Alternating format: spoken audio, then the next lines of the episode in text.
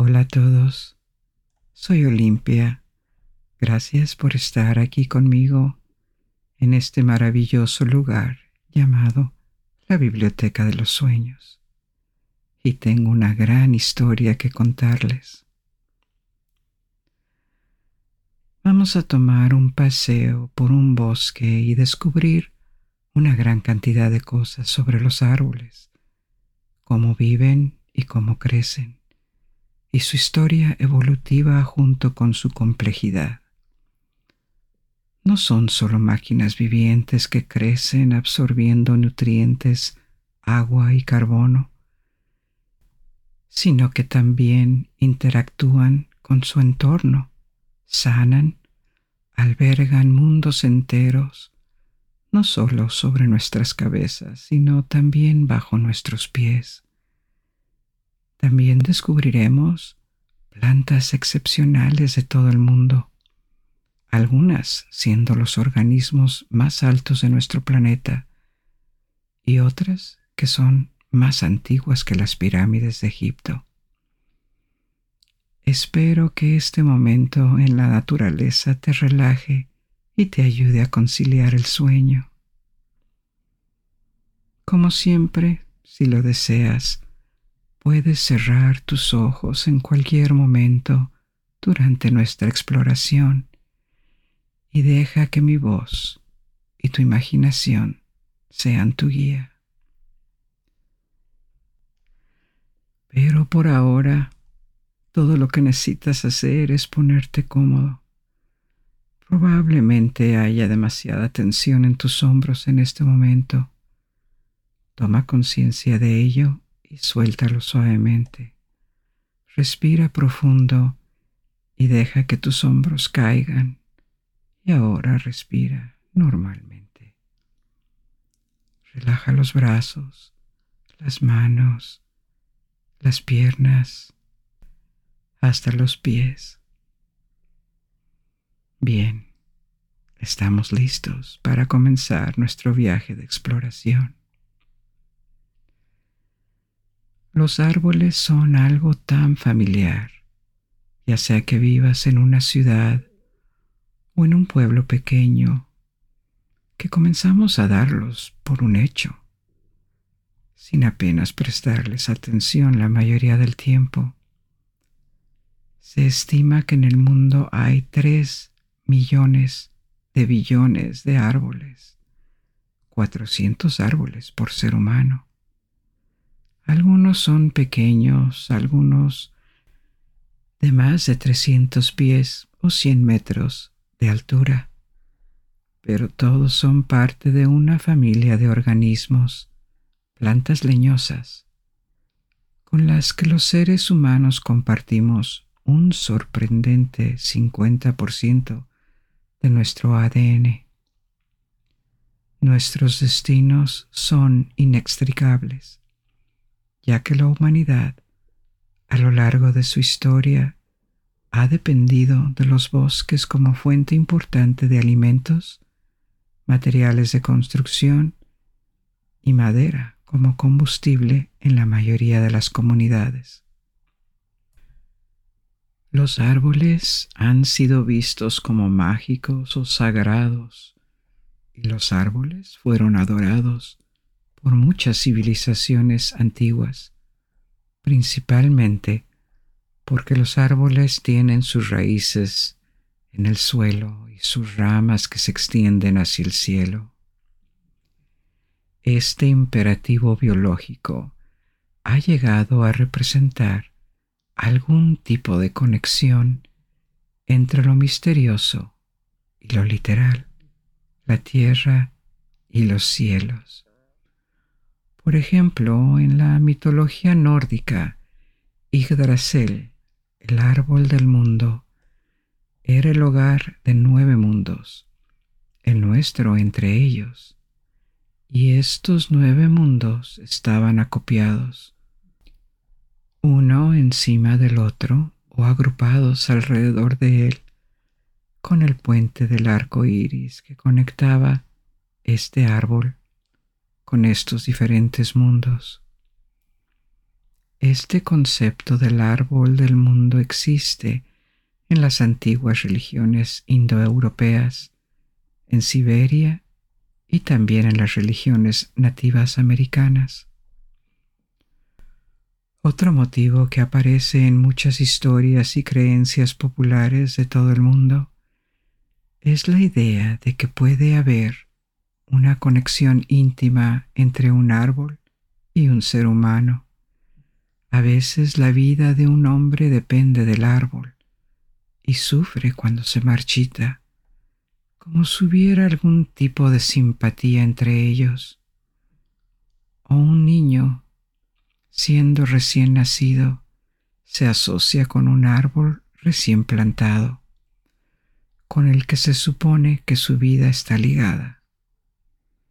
Hay gente en África Occidental, en el Congo, los Subanji, que mantienen viva esta tradición, pero en el pasado era una creencia más extendida.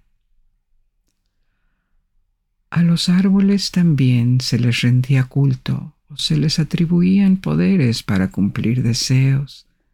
Por ejemplo, los celtas veneraban los árboles y sus druidas, sus sacerdotes, realizaban rituales en los bosques. Para los antiguos griegos había criaturas tímidas o espíritus llamados dríades, que se creía que vivían en los árboles. Hay más ejemplos de esto y estas creencias siguen existiendo con árboles de los deseos, en los que la gente cuelga cintas u ofrece monedas u otras ofrendas con la esperanza de que su deseo se haga realidad. El concepto de un árbol de la vida, de un árbol con el poder de conceder deseos, conocimientos, incluso la inmortalidad, existe o ha existido en múltiples culturas alrededor del mundo. Pero, ¿qué es exactamente un árbol? Todos entendemos cómo es un árbol, pero el término árbol es un lenguaje cotidiano y no define un tipo particular de planta, sino una forma. Muchas plantas que no están directamente relacionadas han desarrollado características que nos hacen llamarlas árboles. En primer lugar, son plantas perennes, lo que significa que viven durante un tiempo relativamente largo, generalmente durante varios años. En segundo lugar, tienen un tronco y un tallo alargado que crece hacia arriba y sostiene ramas y hojas. Pero no todos los troncos son iguales. Por ejemplo, las palmeras tienen muy poco en común con un roble o un abedul. A las palmeras les crece un tronco porque sus hojas crecen una encima de otra, de modo que año tras año una palma se vuelve más alta, pero el tronco de una palmera nunca crecerá más ancho, ni formará anillos de árboles. Hay otras plantas que a veces se llaman árboles, como los helechos arborescentes, los plátanos o el bambú, pero al igual que las palmeras, no tienen el tronco leñoso, en el que se produce el crecimiento secundario de las ramas o el ensanchamiento del tronco año tras año. Los árboles pueden parecer organismos bastante básicos para la mayoría de nosotros. Recogen agua y minerales del suelo, carbono del aire y crecen utilizando estos materiales de construcción. Sí, todo esto es cierto, pero en realidad hay mucho más en los árboles. Vamos a mirar debajo de la superficie, tanto del suelo como de la corteza de un árbol para descubrir las sorpresas que ahí se esconden. ¿Sabías, por ejemplo, que los árboles tienen un reloj biológico interno? ¿Que tienen sensores? De alguna manera también intercambian información entre sí. Modifican la composición del aire que los rodea. Tienen un misterioso mecanismo que los humanos aún no comprendemos del todo y que les hace crecer rectos, independientes de la luz, del campo magnético de la Tierra o de la gravedad. A veces pueden formar colonias y ayudar a otros árboles a su alrededor. De manera más general, vamos a explorar los bosques, sus complejos ecosistemas y su vida vegetal y animal. También viajaremos de Asia a América y descubriremos árboles que baten récords, reconocidos por su tamaño, edad, características únicas o todo lo anterior. Pero empecemos hablando de las plantas en general. ¿De dónde vienen las plantas? Al igual que la vida animal, se cree que las plantas provienen de los mares, de la tierra, y fueron algunas de las formas de vida más antiguas que aparecieron en el planeta. Las primeras plantas, hasta donde sabemos, eran algas, formando esteras en el océano.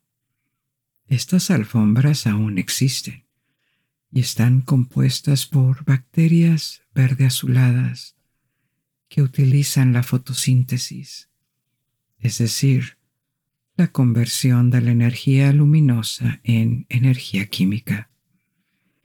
En el proceso descomponen las moléculas de dióxido de carbono, liberando oxígeno y guardando el carbono para sí mismos. Este mecanismo es la base de la mayor parte de la vida vegetal en la Tierra. Existen antiguas formaciones rocosas fósiles llamadas estromatolitos, que son los restos de estos primeros organismos marinos. Se remontan a hace 1200 millones de años, mucho antes de que existiera la vida terrestre estas primeras plantas, las algas, jugaron un papel muy importante en la transformación de la Tierra, porque oxigenaron la atmósfera durante cientos de millones de años, cambiaron el clima y la composición del aire, así como el agua de los océanos. Esto allanó el camino para que aparecieran otras formas de vida en los mares. No está claro cómo comenzaron las primeras plantas terrestres. Durante mucho tiempo se creyó que las plantas marinas se diversificaron y crecieron en tamaño hasta que comenzaron a adaptarse a la vida terrestre y colonizar los continentes. Pero en las últimas décadas ha surgido otra teoría, que las algas microscópicas colonizaron la Tierra, viviendo bajo tierra, tal vez mucho antes de la aparición de las plantas terrestres. Y fueron estas algas las que evolucionaron hasta convertirse en plantas terrestres más grandes. En cualquier caso, tenemos evidencia de las primeras plantas terrestres hace unos 450 millones de años, en un periodo llamado Ordovícico, cuando la vida animal aún estaba ausente en la Tierra o se limitaba a organismos muy pequeños que vivían en ambientes húmedos y subterráneos. Pasaron decenas de millones de años antes de que estas plantas terrestres primitivas se diversificaran en una variedad de nuevas especies y comenzaron a adoptar las características que asociamos con las plantas terrestres. Raíces, hojas, un tronco que es capaz de crecer con el tiempo y madera secundaria, es decir, ramas que crecen desde el tronco o tallo.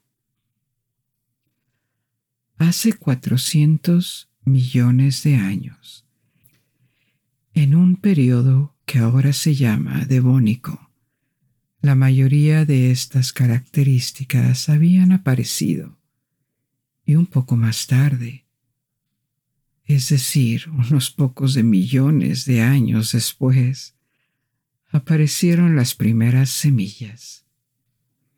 En este punto, hace unos 360 millones de años, las plantas grandes y erguidas que formaban tejido de madera estaban presentes y colonizaban la tierra. Nacieron los primeros bosques y a lo largo de millones de años cubrieron la tierra donde las condiciones lo permitían. Necesitaban suficiente agua y temperaturas lo suficientemente cálidas. Los continentes se volvieron verdes y dieron origen a nuevos ecosistemas donde floreció la vida terrestre. En ese momento, algunas de las formas de plantas más exitosas eran los musgos y los helechos, los cuales todavía no son familiares y están presentes en la mayoría de nuestros bosques. El musgo es una forma de planta relativamente simple y tiende a formar grupos o esteras y crece directamente en el suelo o en los troncos. El musgo tiene un solo tallo, con pequeñas hojas directamente unidas a él, pero casi no hay circulación de agua y nutrientes dentro de la planta. El musgo a veces se mezcla con el líquen, que también prospera en troncos o rocas pero es un tipo de organismo completamente diferente. Un líquen es un compuesto que surge de una relación mutualista entre hongos y algas o bacterias. Se trata de una relación simbiótica en la que las algas y las bacterias proporcionan combustible a los hongos a través de la fotosíntesis. La fotosíntesis crea carbohidratos, azúcares, de los que se alimentan los hongos, y las algas se benefician de la humedad y los nutrientes del ambiente que los hongos recogen y de la protección que proporcionan. Esta relación simbiótica apareció rápidamente a medida que la vida se extiende por los continentes y debido a que los líquenes no son un solo organismo, sino una colonia, pueden tener una vida útil extremadamente larga. Hoy en día hay líquenes en la Tierra que tienen varias decenas de miles de años de antigüedad. Por lo que sabemos, tienen el récord de longevidad entre las formas de vida terrestres. Los líquenes han colonizado todos los continentes, incluida la Antártida, y vienen en una gran variedad de formas y colores, pero no son plantas, o no del todo. Como mencionamos que los musgos ya prosperaban hace 350 millones de años, al igual que los helechos, Los helechos son un tipo de planta más elaborada porque son vasculares, lo que significa que tienen un tejido que les permite conducir el agua y los minerales por toda la planta. Los helechos también utilizan este sistema vascular para hacer circular el subproducto de la fotosíntesis, principalmente los hidratos de carbono, a través de su estructura. La vascularización es un paso evolutivo importante hacia la aparición de árboles y, en general, plantas más grandes que pueden elevarse por encima de la superficie. Los helechos existen desde hace cientos de millones de años y se han diversificado en miles de especies. La mayoría de las especies vivas hoy en día aparecieron hace entre 100 y 200 millones de años. Incluso hay un helecho que crece en el este de los Estados Unidos y Canadá. El helecho interrumpido, que es notable por haber permanecido sin cambios durante más de 180 millones de años. Según los registros fósiles, fue entonces cuando dejó de evolucionar.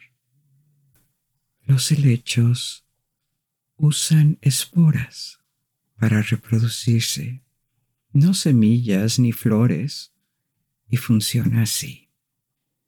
Si miras en la parte inferior de la hoja de un helecho, verás pequeñas manchas redondas dispuestas en filas que parecen casi como un insecto que hubiera depositado sus huevos ahí. Pero en realidad se trata de pequeñas pilas de polvo, de esporas, y estas esporas se utilizan para la reproducción del helecho. Las esporas son muy ligeras y pueden ser fácilmente arrastradas por el viento o por el roce de un animal. Cada espora es una pequeña unidad de reproducción.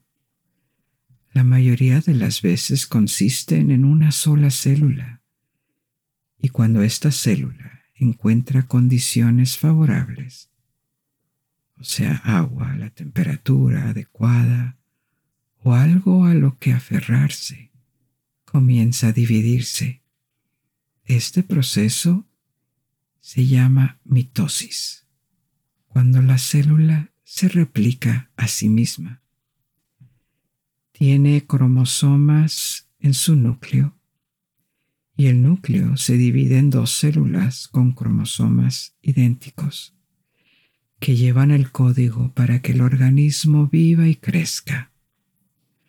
La multiplicación continúa, dando a luz a una nueva planta. Este proceso es la reproducción asexual, en la que una planta proporciona todo el material necesario para reproducirse. Otras esporas utilizan la reproducción sexual, lo que significa que las células tienen solo la mitad de los cromosomas. Y una espora diferente tiene que proporcionar la otra mitad del código genético.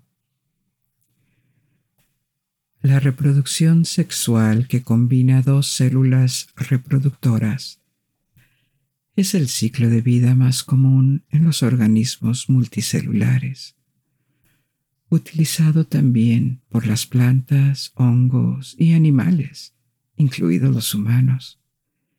Esto puede parecer paradójico teniendo en cuenta la reproducción sexual es más complicada.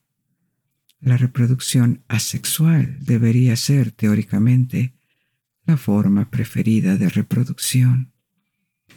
Cada nuevo organismo por sí solo podría tener sus propias crías y una población asexual tiene la capacidad intrínseca de crecer más rápidamente con cada generación.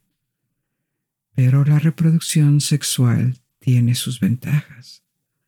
Favorece la diversidad de genes, impide la acumulación de mutaciones genéticas que podrían hacer desaparecer las especies. Y también es una poderosa fuerza evolutiva, porque dentro de una población de la misma especie, algunos individuos serán capaces de reproducirse más que otros, porque son mejores para propagar sus genes, mejores para asegurar parejas cuando se trata de animales o para extender sus células reproductivas cuando se trata de plantas. Este proceso de selección estimula la selección natural de una generación a otra y es casi imperceptible. Pero con el tiempo, a lo largo de decenas o cientos de generaciones, las especies pueden adaptarse mejor a sus entornos.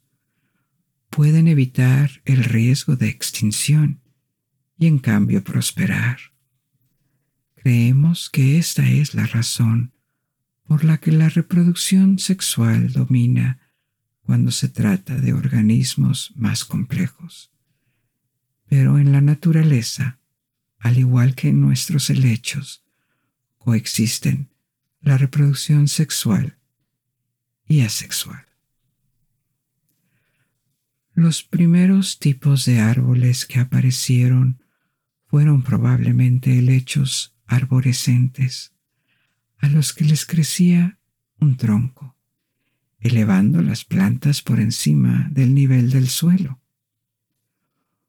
Una de las plantas arbóreas más antiguas de hace unos 370 millones de años se llama Archaeopteris que tenía hojas parecidas a las de los helechos y se reproducía con esporas. La planta podía alcanzar un tamaño razonable, un tronco de metro y medio o cinco pies de diámetro y una altura de 25 metros, o sea, 80 pies, y probablemente era una de las varias especies que formaban el dosel, la capa superior continua de follaje en los bosques primitivos. Pero en este momento la vegetación en la tierra y en sus bosques se veía muy diferente de lo que conocemos ahora. Muchas características de las plantas o tipos de plantas no se encontraban en ninguna parte simplemente no habían evolucionado todavía. Era un mundo sin semillas, sin flores e incluso sin hierbas. Se cree que las primeras plantas con semillas aparecieron hace unos 320 millones de años. Una semilla es el embrión de una planta, un óvulo fertilizado encerrado en una cubierta exterior para su protección.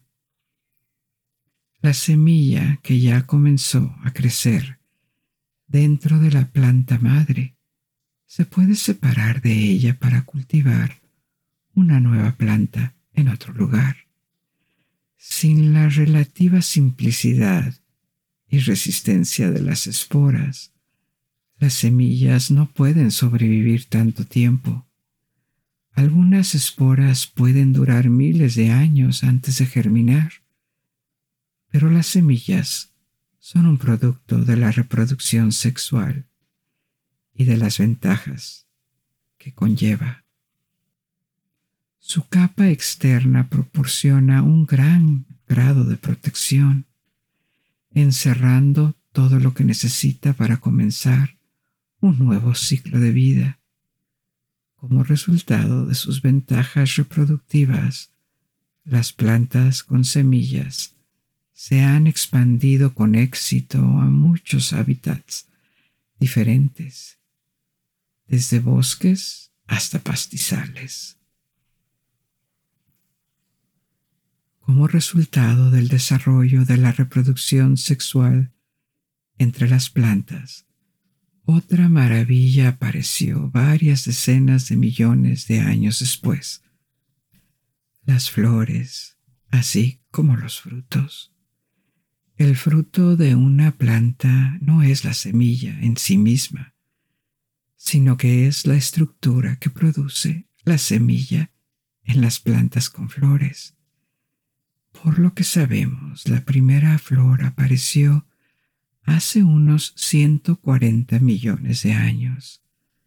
Las flores, además de ser un regalo atento para un ser querido, también son una poderosa innovación evolutiva, porque su presencia permitió a las plantas acceder a nuevos mecanismos reproductivos en una colaboración simbiótica con los insectos.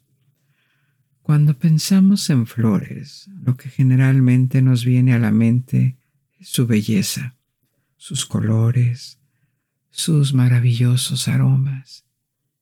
Y estas atractivas características no son casuales.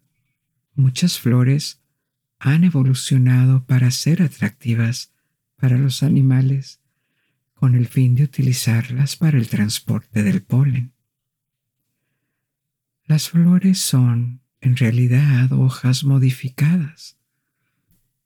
En el centro de una flor hay un ovario y también células reproductoras femeninas, así como polen que contienen células reproductoras masculinas. Ahora bien, una planta puede autopolinizarse cuando sus propias células reproductoras masculinas y femeninas se combinan. Pero la principal ventaja y propósito de las flores es que los animales transporten el polen de una flor a la siguiente, con suerte entre plantas de la misma especie, y al hacerlo contribuyan a la dispersión y diversidad de genes. Como resultado, las plantas con flores se han convertido en un grupo más diverso de plantas terrestres, con 300.000 especies conocidas. Pero estas no fueron las únicas ni las primeras ramas de plantas con semillas, porque en realidad hay dos tipos dos ramas de plantas con semillas y ambas incluyen árboles con los que estamos familiarizados. Las más comunes son las plantas con flores, también llamadas angiospermas, es decir, una planta que produce semillas dentro de un recinto, una planta que produce frutos, una vez que la flor ha cumplido su propósito de ayudar a la fertilización del óvulo, se marchita y crece un fruto alrededor de la semilla o semillas. Pero hay una segunda familia más antigua de plantas con semillas, llamadas gimnospermas. Las gimnospermas no producen flores ni frutos. Sus semillas, en cambio, se desarrollan en la superficie de las escamas u hojas. Entonces, en lugar de semillas contenidas dentro de una fruta, las gimnospermas tienen sus huevos expuestos en las hojas. Estas hojas, sin embargo, a menudo se modifican para formar conos. Las gimnospermas más comunes son las coníferas, como los pinos, y todos sabemos cómo son las piñas. Son recipientes para las semillas de las gimnospermas. Para ser claros, no todas las flores son espectaculares. Por ejemplo, los abedules que abundan en el hemisferio norte son árboles con flores, aunque sus semillas se parecen mucho a las diminutas piñas y suelen convivir con los pinos en los bosques boreales. Estos son los bosques del norte del hemisferio norte. Los abedules tienen troncos distintivos, con capas de hojas delgadas parecidas al papel, que a menudo son blancas o plateadas, pero también pueden ser grises, amarillas o incluso negras. Son una especie llamada pionera, debido a lo robustas que son. Soportan el frío y pueden crecer en suelos relativamente pobres, como lo hacen muchas coníferas. Sin embargo, hay otra característica que distingue al abedul de los pinos, que pueden crecer cerca. Un abedul pierde sus hojas.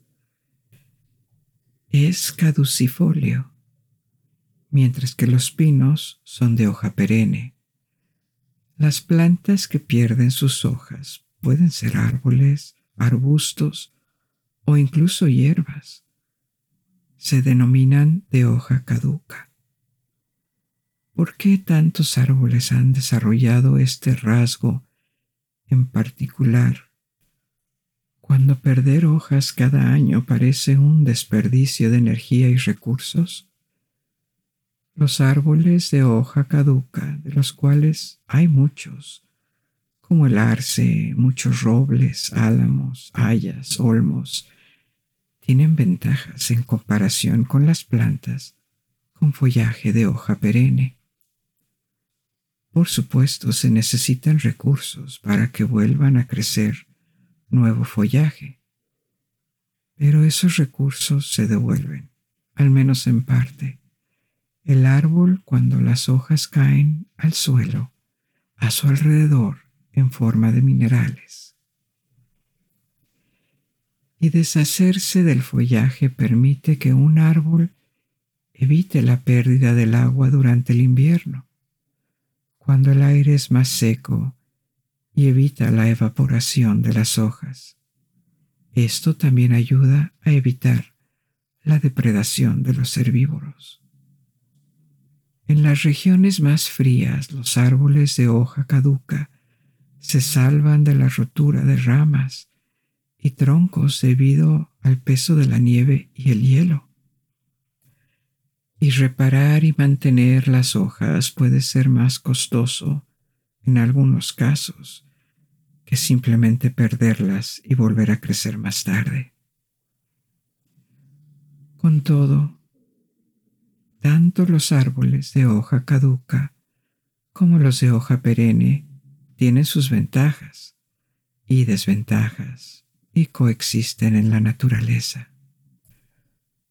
Lo fascinante de las plantas es cómo estas diversas especies de árboles detectan cambios en su entorno y luego desencadenan la pérdida o el rebrote de hojas esto indica que los árboles, como tantos otros seres vivos, tienen un reloj biológico interno o sensores capaces de medir la temperatura, la luz, los niveles de humedad y pueden usarlo todo. Lo que hace que los árboles pierdan sus hojas depende de la especie. Algunos árboles cuando detectan una caída duradera de las temperaturas entran en modo invernal y dejan de mantener sus hojas, que luego se marchitan y caen. Esto generalmente sucede en el otoño, y el cambio de color de las hojas crea un maravilloso paisaje otoñal. La duración de la luz del día también puede indicar a los árboles cuándo dejar caer su follaje. En los bosques tropicales los árboles pierden sus hojas como resultado de un cambio en los patrones de lluvia.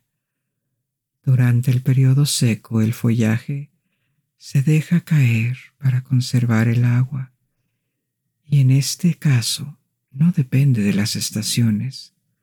Puede suceder en cualquier momento del año. Cuando el clima permanece seco o húmedo durante un periodo prolongado de tiempo, los árboles ya no tienen sus hojas para la fotosíntesis. Dejan de crecer y se duermen durante unos meses, una especie de invernación. Pero dentro de sus raíces, su tronco y sus ramas está almacenado todo lo que necesitan para reiniciar un nuevo ciclo. Todas estas características se desarrollaron a lo largo de decenas de millones de años de evolución de las plantas y en la época de los dinosaurios, en los periodos Cretácico y Jurásico, los ecosistemas forestales eran similares a como lo son hoy. Sin embargo, todavía faltaba una gran familia de las plantas no había pastos. Muchas plantas que ahora son abundantes, desde pastos de cereales hasta bambú y céspedes cultivados, aún no habían aparecido. Todas ellas forman parte de la familia de las gramíneas. Esta familia de plantas con flores, en la que se basa gran parte de nuestra agricultura, apareció cuando los dinosaurios estaban a punto de extinguirse, hace unos 66 millones de años. Pero podría haber sido antes, ya que la datación de sus orígenes aún es imprecisa. Pero en cualquier caso aparecieron mucho después de los primeros árboles. Algunas formas como el bambú se unirían a los bosques o crearían los suyos propios. Las gramíneas en general demostraron ser muy buenas para colonizar espacios abiertos, creando pastizales, sábanas, praderas o humedales. Todo tipo de plantas son importantes para los seres humanos, ya sea indirectamente a través de su impacto en el clima y la atmósfera y la preservación de los suelos, o directamente como fuente de alimentos o materiales para la construcción, pero probablemente ninguna familia de plantas es tan importante como las gramíneas, porque son la base de la agricultura, maíz, arroz, trigo. Todo esto son pastos hierba, forman la base para el pastoreo e incluso proporcionan materiales de construcción como bambú y paja. La humanidad, tal como la conocemos, no podría existir sin pastos. En los 60 millones de años que separan al ser humano de la aparición de las gramíneas, todas las familias de plantas han seguido evolucionando y adaptándose a su entorno. Pero hasta donde sabemos, el tipo de hábitats que llamamos bosques se formaron y funcionaron hace 60 millones de años, como siguen funcionando hoy en día. Desde las algas más básicas en los suelos y líquenes hasta los musgos, helechos, plantas con semillas y gramíneas. El factor más importante que ha afectado a los bosques en los últimos años es el hombre. Mencionamos que hay alrededor de 400 árboles por ser humano en el mundo. Esto puede parecer mucho, pero este número ha seguido disminuyendo antes del advenimiento de la agricultura, alrededor del año 10.000 a.C., se estima que la Tierra tenía el doble de árboles que ahora, pero las poblaciones humanas se han disparado, Por ejemplo, en 1800, cuando comenzó la revolución industrial, la Tierra tenía una población de mil millones de habitantes. Hoy en día, la población es de 8.500 millones de habitantes, mientras que en la actividad humana ha seguido reduciendo las zonas boscosas. Esta tendencia varía según la ubicación. En América del Norte, Europa y Rusia, las áreas boscosas en general son estables o están ligeramente en crecimiento, pero esto no puede compensar la deforestación de los trópicos y en la atmósfera del sur, en Brasil, África y el sudeste asiático. Aún así, los bosques cubren casi una tercera parte de la Tierra y su mayor parte su biomasa son árboles, la forma vegetal más grande. Así que echemos un vistazo a cómo funciona un árbol detrás de la corteza, porque un árbol es un organismo increíble. Bombea agua del suelo y la envía a veces decenas de metros hacia arriba, pero no tiene músculos un árbol crea el material del que está hecho a partir del aire. Una gran parte de un árbol está hecha de madera y la madera está hecha de lignina y celulosa. Ambos son materiales complejos, pero ambos están compuestos por tres ingredientes principales. Carbono, oxígeno e hidrógeno, solo que organizados de manera diferente.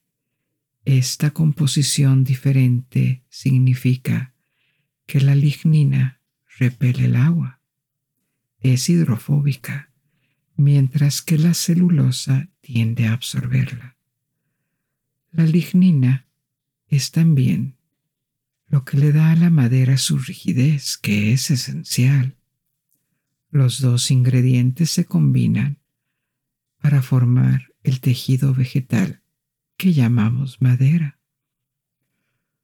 Los árboles, como ya hemos comentado, pueden dividir sus células y expandirse de tamaño a medida que acumulan materiales de construcción que toman de su entorno. Esta expansión es responsable de los anillos de crecimiento, también llamados anillos de árbol en la madera. Cuando los árboles crecen continuamente en regiones con poca diferencia estacional, los anillos serán casi invisibles o incluso ausentes. Pero cuando las estaciones son más distintas, el periodo de crecimiento anual dará como resultado la adición de un anillo visible, una nueva capa de madera joven entre la madera existente y la corteza. La madera joven se llama albura y es la parte del tronco que conduce el agua desde las raíces hasta las hojas y también que almacena y devuelve las reservas de energía producidas en las hojas. La parte más vieja del árbol, en el centro del tronco, se llama duramen y generalmente está muerta y a veces incluso se pudre, dejando el centro del árbol hueco. Las capas más externas y ásperas de la corteza de los árboles más viejos también están muertas. En los árboles jóvenes, la corteza puede ser lisa, pero a medida de que el árbol envejece, la corteza se volverá más áspera debido a su exposición al mundo exterior y debido a la tensión desde el interior. A medida que crecen nuevas capas, haciendo que aparezcan todas estas arrugas en la superficie del árbol. Entonces, ¿cómo funciona el sistema vascular dentro de un árbol? Un árbol necesita bombear en dos direcciones. El agua y los nutrientes viajan desde el suelo hasta el follaje. Los subproductos de la fotosíntesis, los azúcares, tienen que descender al tronco y a las raíces para ser utilizados y almacenados para su futuro uso. El primer tipo de tejido responsable de llevar el agua hacia arriba se llama silema, que transporta savia, pero una savia que consiste principalmente en agua y elementos inorgánicos provenientes del suelo. Pero, ¿cómo puede un árbol sin músculos ni partes mecánicas transportar agua a varios metros o decenas de metros del suelo? Tiene que ser un transporte pasivo. Y esto es, en realidad, lo que se cree que limita la altura máxima de los árboles. Hay varios fenómenos y varias teorías que explican cómo sube el agua en el árbol. El primero es un mecanismo de tracción desde la parte superior del árbol. Debido a la evaporación del agua en las hojas. En otras palabras, a medida de que el agua se evapora de las hojas, esto crea un mecanismo de succión que extrae más agua. Los recipientes que transportan el agua tienen un diámetro muy pequeño, lo que significa que el agua puede subir fácilmente debido a la capilaridad, cuando la evaporación crea una presión negativa en la parte superior. Otro mecanismo es la presión de las raíces. Las raíces están en el suelo, pero tienden a tener un potencial hídrico menor que el suelo. Entonces, ¿qué significa esto? Bueno, el agua tiene tendencia a moverse de una área a otra debido a la ósmosis. Cuando entra en contacto cercano con una solución que tiene una mayor concentración de elementos disueltos en ella. La ósmosis reequilibrará la concentración entre las dos soluciones. En este caso, eso significa que el diferencial osmótico entre las raíces y el suelo en el que se encuentra envía agua hacia arriba, lejos de las raíces, para reequilibrar su presión osmótica con la del suelo. Y otro mecanismo que hace que el agua suba en el árbol es un fenómeno osmótico diferente. La savia en el xilema tiene una baja concentración de elementos y es principalmente agua. Más arriba en el árbol hay una savia mucho más rica, una solución que contiene más azúcares producidos en las hojas. Este desequilibrio también tiende a atraer agua hacia arriba. Estos son los mecanismos que permiten que el agua circule en un árbol que de otro modo no tendría un mecanismo de bombeo activo. Una nota más sobre la savia del silema. Es el ingrediente principal del jarabe de arce. Hay varios tipos de arces que producen esta savia dulce de silema y 40 galones de savia de silema cuando se reducen por cocción, producen un galón de jarabe de arce. o miel de maple. Las fibras que transportan los subproductos de la fotosíntesis a las partes de las plantas donde se necesitan, generalmente hacia abajo, se denominan fibras de floema y están presentes en las raíces, tallos y hojas. El floema transporta la rica savia llena de azúcares producidos en las hojas al resto del árbol. Así que hay una savia de silema, la que se mueve hacia arriba, y una savia de floema, que es más rica en azúcares. Gracias a la savia del floema, los árboles pueden abastecerse de recursos en sus troncos y raíces, además de servir para anclar el árbol al suelo y recolectar nutrientes. Las raíces sirven para muchos propósitos adicionales. El almacenamiento de energía, reproducción, defensa, a veces incluso reactivación.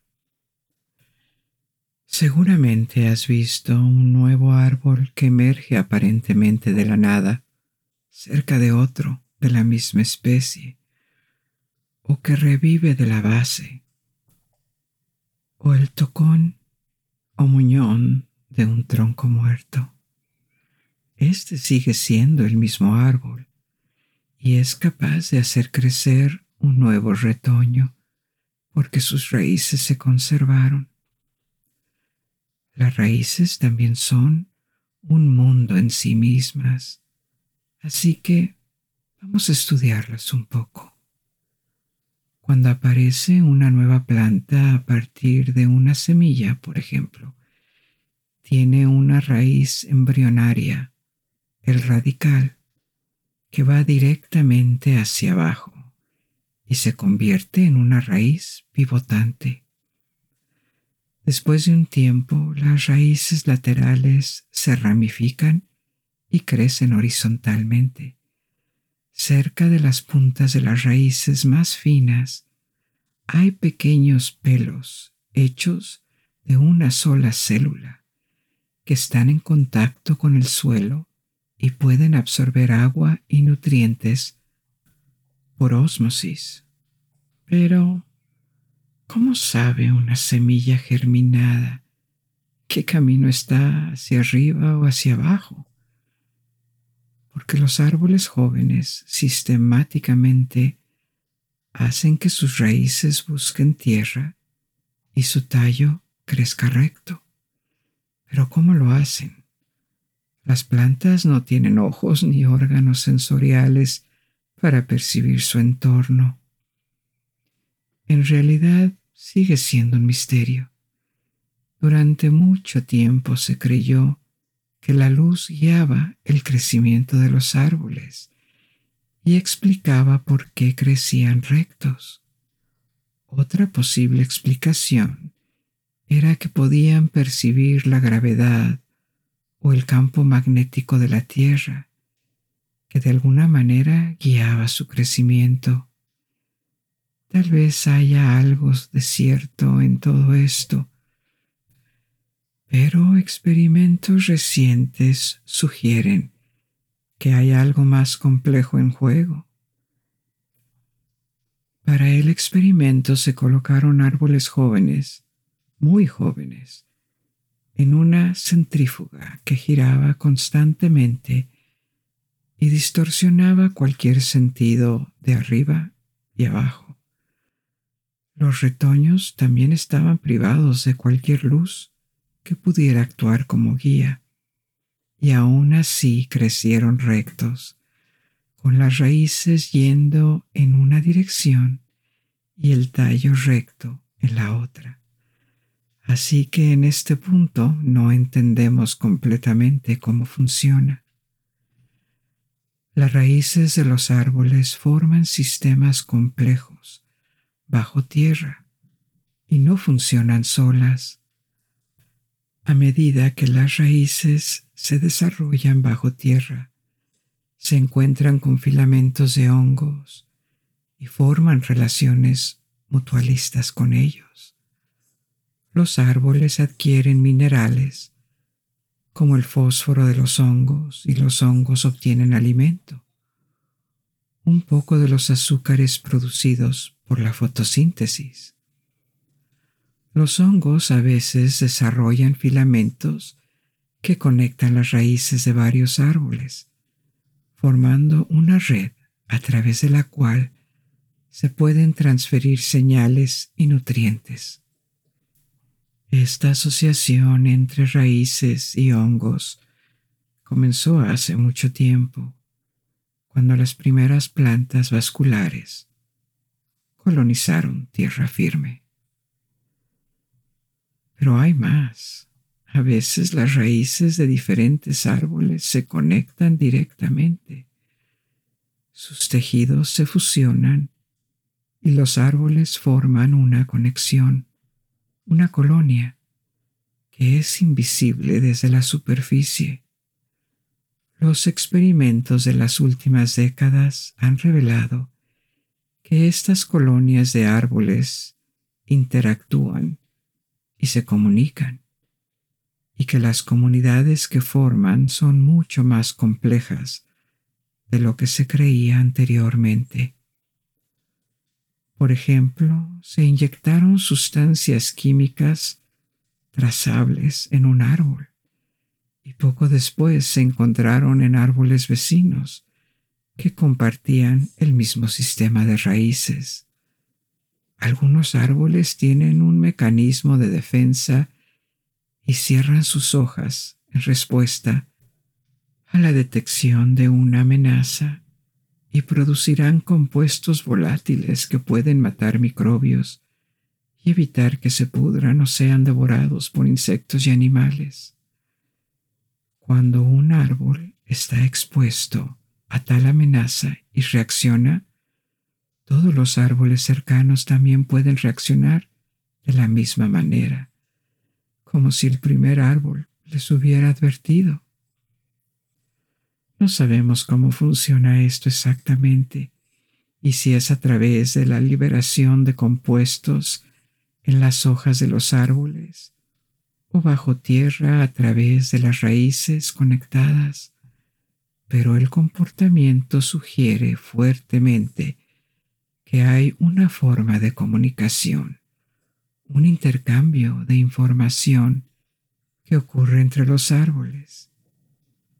Puede que no definamos a los árboles como organismos sensibles o pensantes, pero definitivamente son más elaborados, complejos e inspiradores de lo que las generaciones anteriores entendían que eran. Y algunos árboles pueden alcanzar tamaños, masas o edades que desafían nuestra imaginación. El árbol más alto del mundo en pie en este momento es una secoya, también conocida como secoya costera, llamada Hiperión, y ubicada en el Parque Nacional Redwood, en California. El árbol se midió en 380 pies o 116 metros, la altura de un edificio de 30 a 35 pisos y se estima tiene entre 600 y 800 años. Su ubicación exacta en el parque se mantiene en secreto para protegerlo de daños. Las secoyas costeras a menudo alcanzan alturas impresionantes y los árboles de más de 200 pies o 60 metros son bastante comunes.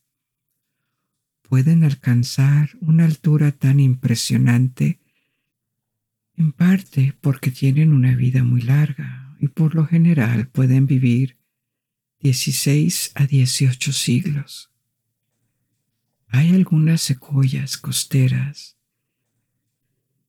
que ya estaban en pie en la época del Imperio Romano Y desde entonces, después de haber cumplido cientos y cientos de ciclos de crecimiento, ganando un poco de altura y un poco de anchura cada año. Otro factor que les ayuda es el clima. Son nativas de las regiones costeras de California y Oregón, y estas costas son brumosas. Como mencionamos antes, que un mecanismo importante que limita la altura de los árboles es la dificultad para levantar el agua desde el suelo hasta cientos de metros. Pero la niebla limita la evaporación en la parte superior, por lo que la necesidad de llevar agua a las hojas es menor. Las secuoyas costeras suelen estar entre los árboles que forman comunidades. Los árboles conectan su sistema de raíces y el intercambio de raíces mantiene vivos a los árboles mutantes que podrían no sobrevivir por sí solos. Estos se llaman secoyas albinas y se sabe que existen más de 200 de ellos. Estos árboles tienen una mutación que les impide fabricar clorofila, por lo que en lugar de ser verde, su follaje es blanco como la nieve e incapaz de realizar la fotosíntesis. Sobreviven como parásitos, alimentados por sus vecinos verdes, lo que les permite alcanzar la edad adulta e incluso alturas hasta de 66 pies o 20 metros. Pero tal vez sean más que parásitos. Las investigaciones indican que estos árboles albinos pueden almacenar mayores concentraciones de metales tóxicos, por lo que tal vez sirvan como vertederos de desechos para sus árboles vecinos. Las secoyas son coníferas, son árboles de hoja perenne y gimnospermas, por lo que sus semillas están en conos. Curiosamente, las secoyas en realidad se benefician del fuego. Sus conos, tan grandes como los árboles, son diminutos y están diseñados para ser abiertos por el fuego. El término para esto es serotinoso. El fuego también abre espacio en el dosel para que penetre la luz y limpie el suelo del bosque de escombros, exponiendo el suelo y los minerales que contiene. La planta con flores de angiospermas más alta es también el segundo árbol más grande del mundo. Es un meranti amarillo en la isla de Bormeo y se midió a 331 pies, o sea, 100 metros. Para alcanzar tal altura, estos árboles deben tener una circunferencia impresionante, pero hay árboles con diámetros aún mayores. El récord del árbol vivo más ancho lo tiene un ciprés en el sur de México, el árbol del Tule. Su altura no es tan impresionante, solo alrededor de 114 pies o 35 metros pero tiene una circunferencia de casi 140 pies o 42 metros. Es tan grande que inicialmente se creyó que se trataba de varios árboles cuyos troncos se habían fusionado, pero el análisis de ADN ha demostrado que en realidad se trata de un solo árbol. Tal vez este único árbol desarrolló varios troncos que terminaron fusionándose, pero es innegablemente viejo, con estimaciones de su edad de alrededor de 1500 años, basadas en tasas de crecimiento. El árbol ya tenía al menos mil años cuando los españoles llegaron a México, y existe una antigua leyenda zapoteca que atribuye la plantación del árbol a un sacerdote del dios azteca del viento. El segundo árbol con el tronco más ancho es un baobab de Sudáfrica, el baobab del sol. Los baobabs también pueden ser árboles muy grandes. Hay algunos en Arabia y Australia, pero la mayoría están en África, incluida la isla de Madagascar. También son angiospermas, con flores y frutos que cuelgan del árbol cuando florece. Los baobabs pueden vivir miles de años y se ha descubierto que algunos especímenes tienen más de dos mil años de antigüedad. Existen diferentes especies de baobabs, pero muchos de estos árboles viven en regiones áridas, por lo que se han convertido en expertos en la preservación del agua. Son caducifolias y pierden sus hojas durante la estación seca para limitar la evaporación y también almacenan aguas en sus troncos. Solo uno de estos árboles puede almacenar hasta 120 mil litros para un ejemplar grande. Son 32 mil galones estadounidenses. Con estas reservas pueden sobrevivir incluso a las sequías más graves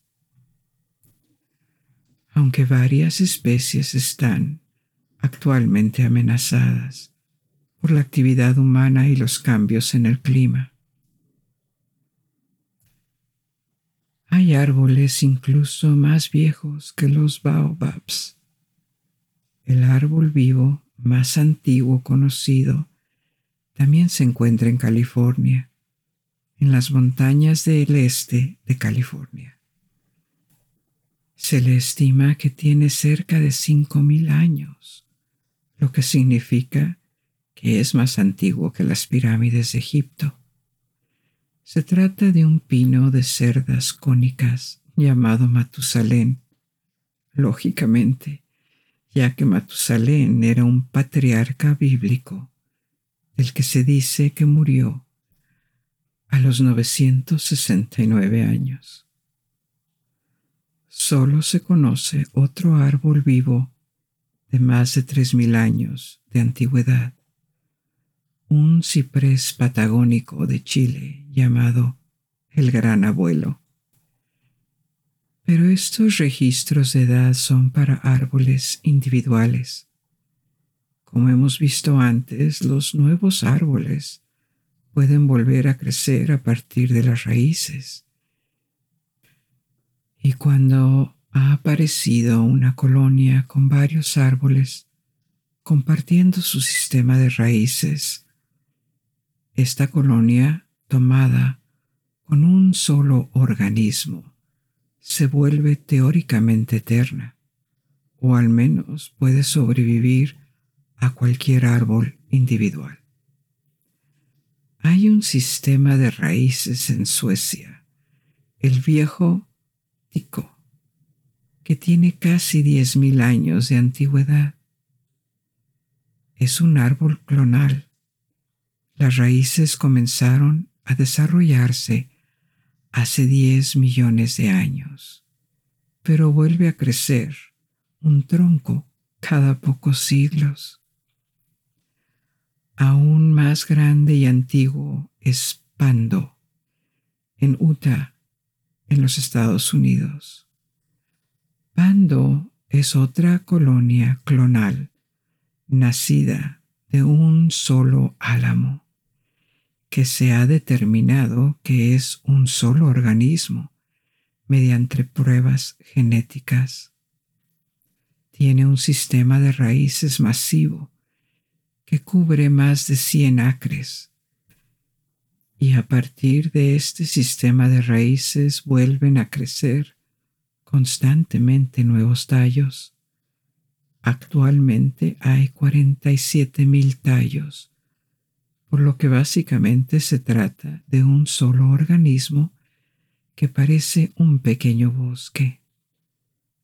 En promedio, los tallos y troncos tienen solo 130 años cada uno, pero la colonia es mucho más antigua y se ha fechado en al menos 80 mil años.